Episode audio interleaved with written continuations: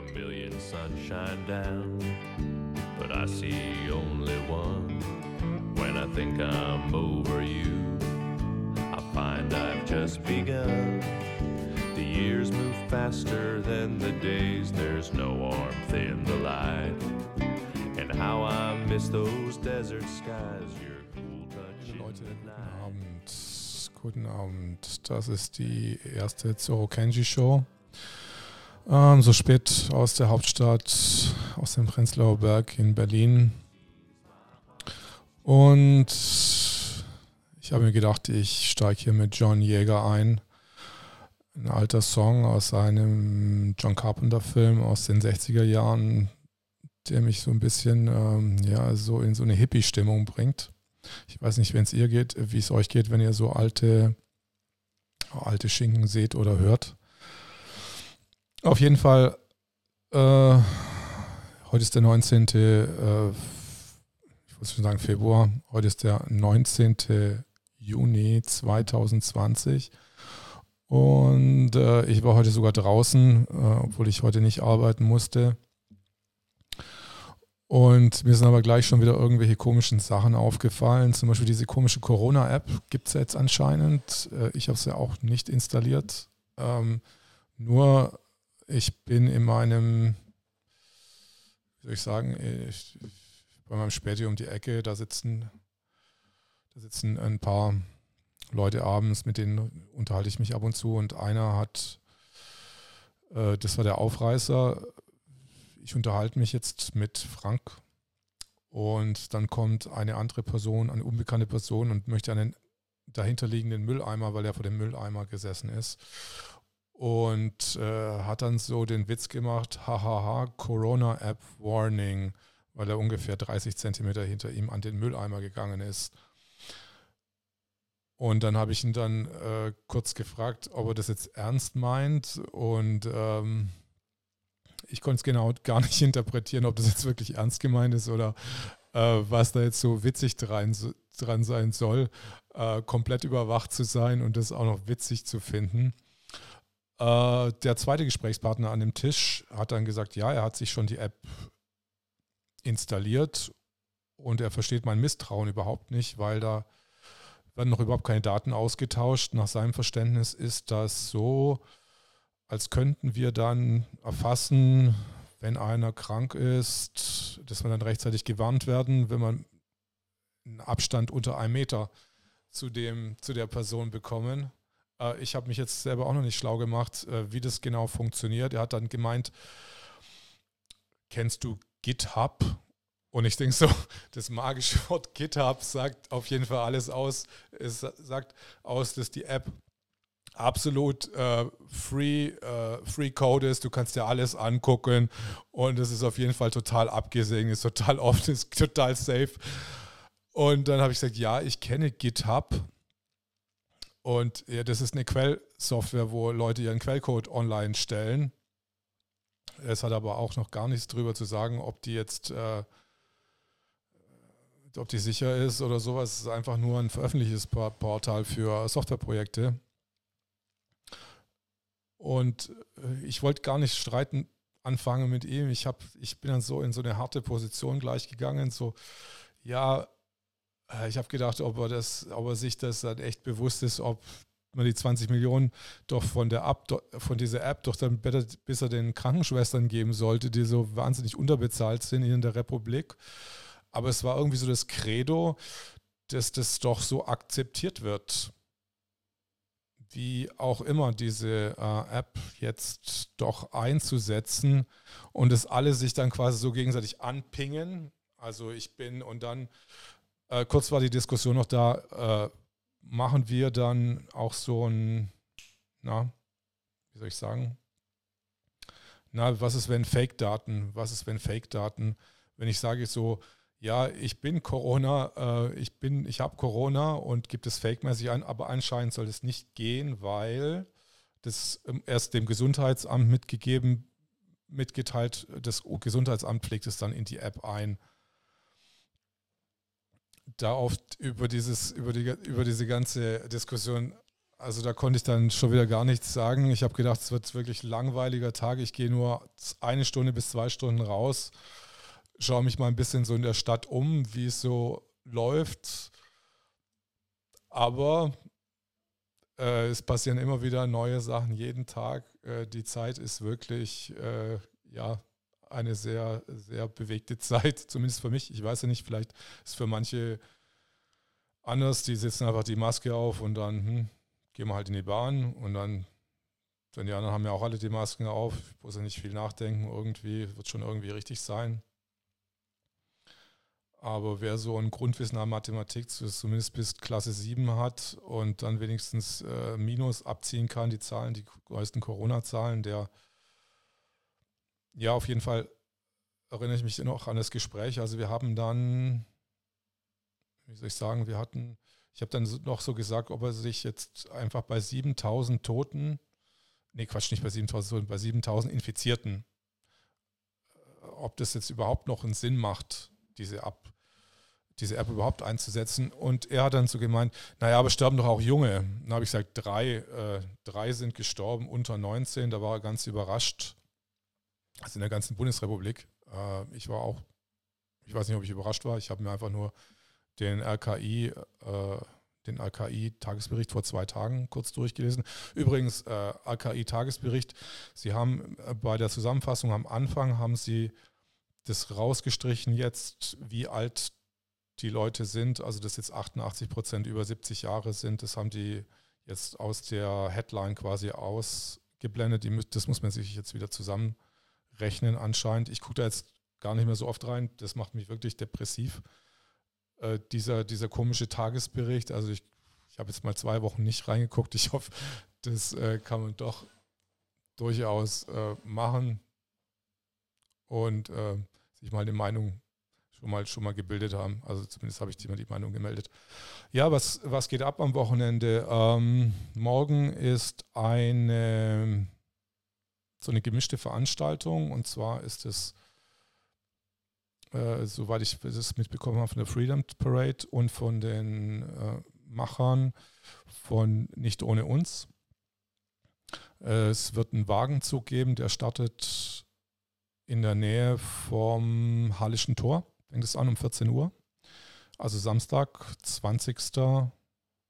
20. Morgen ist der 20. Ich gucke nochmal vorsichtshalber nach. 20. genau um 14 bis 15 Uhr startet dieser Umzug.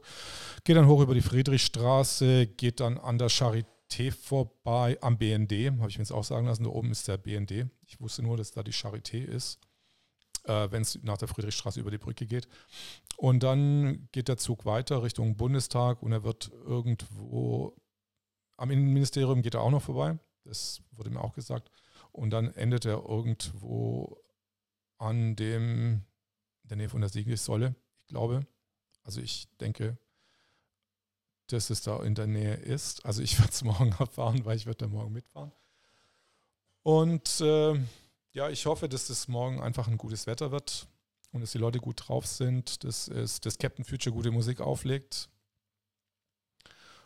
und dass äh, die Veranstalter schätzen, dass ungefähr 600 Leute 600 Leute da sein werden, also keine so Massenveranstaltung wie jetzt gegen, gegen äh, die rassistische äh, diese rassistische Tat, beziehungsweise ähm, Fighting for Black Matters, Black Matters Live, nee, also das wird äh, so groß, so eine Größe wird es wahrscheinlich nicht erreichen. Aber ich freue mich auf jeden Fall drauf, ein bisschen durch die Straße zu ziehen, ein bisschen zu tanzen.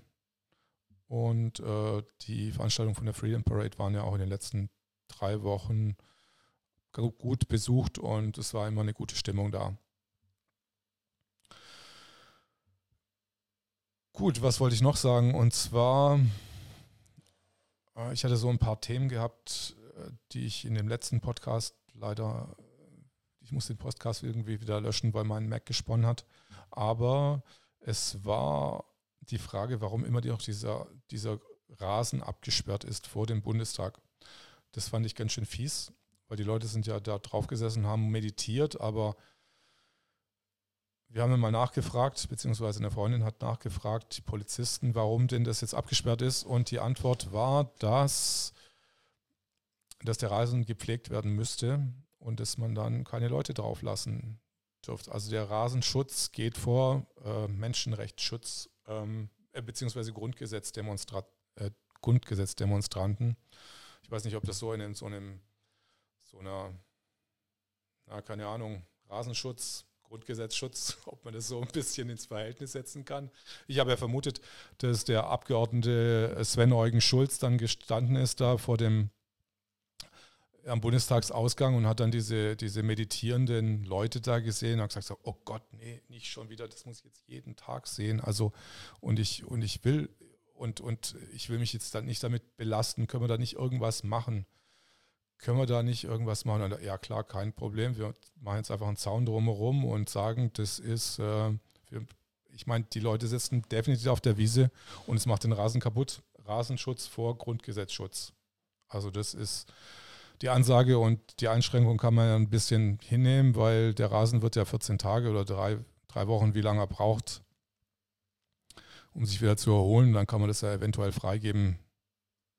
Ich weiß nicht, gibt es vielleicht ein Rasenschutzgesetz oder sowas, aber ähm, vielleicht kann man das auch irgendwie in die Verordnung einbauen, die jetzt, äh, die jetzt sowieso immer geändert wird. Also es gibt überhaupt da irgendwie überhaupt keinen, äh, ich habe ich hab so Rechtsschutz oder Rechtssicherheit. Also man kann sich irgendwie gerade auf gar nichts verlassen. So vor zehn Tagen, also es ist schon zehn oder Tage, hat ja das äh, Landesverfassungsgericht Berlin kurz äh, einem Eilantrag stattgegeben von einem Rechtsanwalt, glaube ich, der dann das Verfassungsgericht hat festgestellt, dass dann, glaube ich, 50 dieser 60 Corona-Punkte, wo man verurteilt werden kann, dann irgendwie inzwischen hinfällig sind.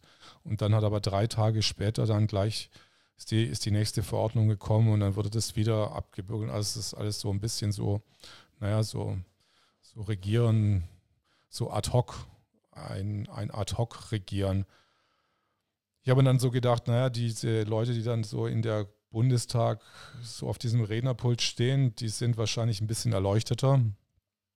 Zumindest in dem Moment, wo sie dem, auf dem Rederednerpult stehen, weil dann, dann wird sich einfach der göttliche, transzendentale, das Bewusstsein, das über die Kuppel dann quasi äh, in den Bundestag reinstrahlt, funktioniert wie so ein Kristall und wird sich dann quasi auf, den, auf das Rednerpult fokussieren und wird den Redner göttlich erleuchten und der wird dann auf jeden Fall auch die richtigen Sachen sagen. Aber naja, ich war noch nicht auf der Kuppel. Und ähm, ich äh, zweifle auch, ob ich in der nächsten Zeit auf die Kuppel gehe. Aber man kann drauf. Ich bin neulich mal im Bundestag vorbeigegangen, wo zufälligerweise auch Attila Hildmann mal wieder gesprochen hat. Komischerweise, also Attila Hildmann treffe ich in letzter Zeit immer sehr oft. Oder beziehungsweise ich kenne ihn ja nicht persönlich. Äh, ich habe ihm nur mein Comic geschenkt und er hat das dann auf seinen Kanal gepostet. Er hat sich bedankt. Also Attila werden. Top. Und äh, vielleicht ist er morgen auch dabei. Ich habe ihn jetzt nicht gesehen. Ich bin, ich abonniere nur seinen Telegram-Kanal und Attila Hildmann postet und ich glaube, ich habe immer 100, 100 äh, so Links dabei. Ich, ich kann es gar nicht lesen. Also das ist so wie, what the fuck? Also äh, was tut Attila Hildmann immer da? immer posten. Unglaublich. Also der Mann ist absolut. Heute, heute hat er, glaube ich, seinen Porsche gepostet vor dem Bundestag und es war auch richtig, richtig lustig. Also auf jeden Fall, also er hat auf jeden Fall äh, vielleicht scheint bestimmt mehr Kohle als die meisten Bundestagsabgeordneten. Ähm, und er hat auf jeden Fall ähm, auch ein bisschen Humor. Also Attila Hildmann ist eigentlich schon äh, nicht ganz, äh, nicht ganz so rechts, wie die Linken sich das dann wahrscheinlich vorstellen. Ich weiß gar nicht, ob Attila Hildmann vielleicht äh, noch ein bisschen linker ist als diese Linken eigentlich überhaupt und es den Linken das so, das ist, die ihn so kritisieren, dass es denen so nervt, dass sie ihn dann versuchen, ein bisschen weiter wieder recht, rechts von ihnen anzusiedeln, weil er ihnen dann zu links ist. Aber wie gesagt, das ist jetzt nur eine Spieltheorie. Na gut, das war's für heute. Ich glaube, ich werde mir jetzt noch eine Raumschiff Enterprise Folge angucken von der zweiten Staffel, die ich neulich wieder entdeckt habe und die im Gegensatz zu den neuen Raumschiff Enterprise Staffeln irgendwie unendlich gut sind. Äh, Da kommen wirklich, wirklich, werden wirklich lustige Themen ähm, behandelt und ich finde es auch gar nicht, ist halt ein bisschen trashig. Aber ich finde es, es ist gut, wenn man so ein bisschen 60 Fables hat. Okay, ich wünsche euch noch alles äh, Gute, gute Nacht und ähm, vielleicht sieht man sich ja morgen auf dieser, auf diesem Umzug, auf dieser Demo. Bis dann. Ciao. Gute Nacht.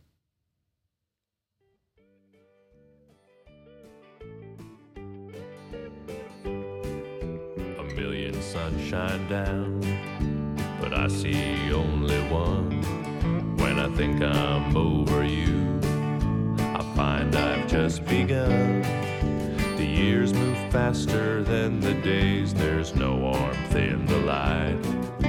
And how I miss those desert skies, your cool touch in the night. Benson, Arizona, blue warm wind through your hair. My body flies the